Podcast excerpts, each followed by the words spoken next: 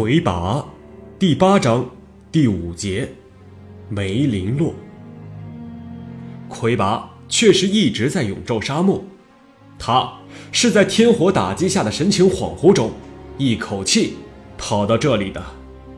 他的耳边一直有个声音在对他说着：“向西，我的孩子，向西。”这个声音属于找云王子。魁拔一直跑到一个他看似熟悉的地方，才停下来。他想起，这，就是他的主人，找云王子死去的地方。那里的沙漠与旁边的沙漠没有任何区别，但他一眼就认出了，找云王子，就是死在这里的。他在那里坐了很久，不时触摸着已经被烧焦的皮肉。我怎么还会活着呢？他伤得很厉害，他看到了自己的筋骨，血好像也流尽了，但他确实活着。这是魁拔的力量吗？冲天硕的力量，还是麦兽的力量？他试着召唤麦兽，没有成功。他躺在找云王子死去的那个地方。准备睡去，他想到了，也许会永远无法醒来，于是他觉得很轻松。魁拔梦见了找云王子，那是在另外一个世界里，他大叫着向找云王子跑去。他和找云王子的年龄都是迷林第一次喜欢上一个女孩的那个时候。找云王子带着一些烤饼，拉着他去找那个女孩。他们背靠背的面对着一个又一个战斗，他最后的对手，居然是他的麦兽。麦兽杀了他，他醒了。他看到一个穿着格勒莫赫人服装的女孩站在自己的旁边，仔细打量着自己。他居然认识这个女孩，正是当年他和找云王子找遍了整个灵山，都没有找到的。那个女孩，她已经是一个十五六岁的少女，但一看，就是当年的那个女孩。真的是你吗？你们最后还是没有找到我，这些事儿我是知道的。为为什么呢？那会儿我不认识你。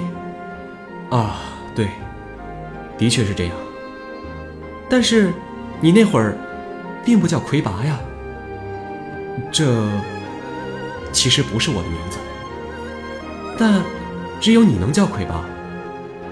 嗯，那你也有个名字吧？我叫梅林洛。啊，这次不能让你再消失了。魁拔拉住了梅林洛的手，像是怕他会突然跑掉似的。就这样。魁拔与他一生的爱人梅林洛相遇。此后的三年里，他们四处游走，从逐日燕城，一直到其他被解放了的国土。所到之处，满目疮痍，到处是在战乱中受苦的人。你准备怎么治理你已经征服下来的世界呢？我不知道，我从来都没有想过。要征服什么世界？那你为什么要发动这么可怕的战争呢？这个我也不知道。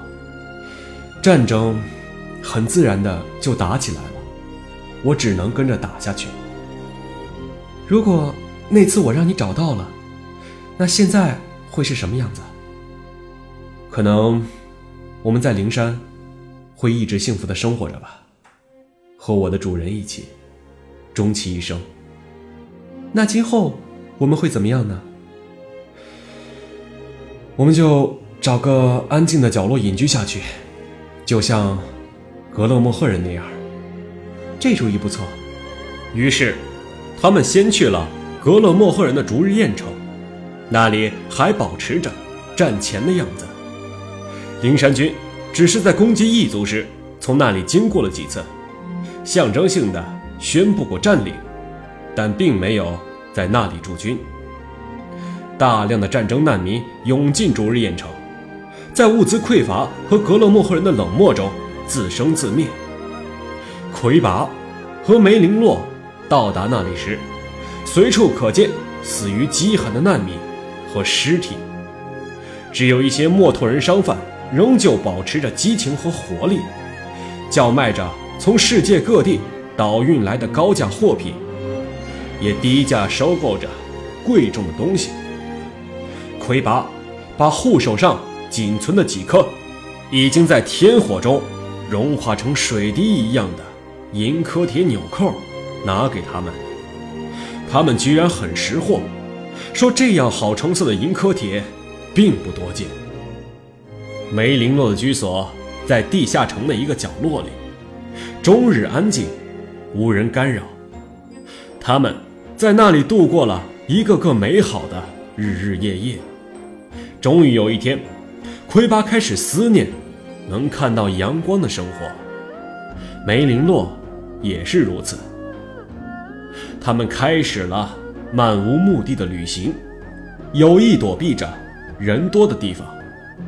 这样的地方很容易找。凡是大战过后的地方，一般都没有什么人了。有一天，他们正穿过。同济雪山脚下的一片树林时，隐约听到好听的笛声。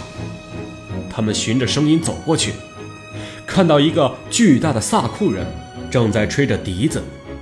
他们就一直在那里看。萨库人吹完一曲，才注意的看了看魁拔和梅林洛。不能白听，哈哈哈！我再吹一曲，这姑娘留下来。那我们打一架好了。如果我赢了，那这笛子就是我的了。萨库人愉快地同意了，然后站起来，把笛子交给梅林洛，然后猛地向魁拔扑去。魁拔连躲闪都没躲，就把萨库人扔了出去。萨库人爬起来之后，对魁拔发出了强烈的脉冲。魁拔居然并不以脉冲还击。顶着脉冲，靠近萨库人，再次把他击倒。笛子是你的了，可那可是玉的。萨库人的话没说完，笛声已经响起。梅林洛吹着笛子，那样子很动人。魁拔与梅林洛并排走着，梅林洛一直吹着笛子。从此，笛声开始成为他们生活中的一部分。梅林洛吹笛子的时间比说话的时间还要多。梅林洛还把他吹的曲填上词，当成歌来唱。魁拔把这支歌和曲子命名为《梅林洛》。两年之后的一个雪天，他们认为这样的生活应该结束了。还是回到战场上去吧，魁拔。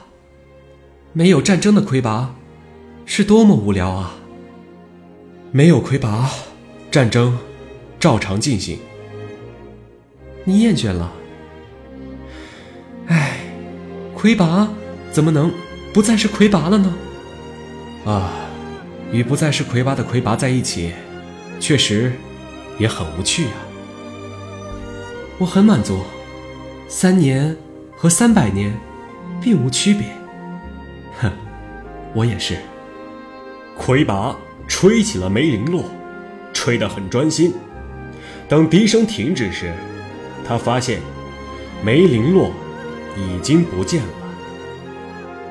魁拔一千零三十三年，臣回到天界，获得了女性性别。有人说，梅林洛。就是他下凡后的化身，但一直没有得到证实。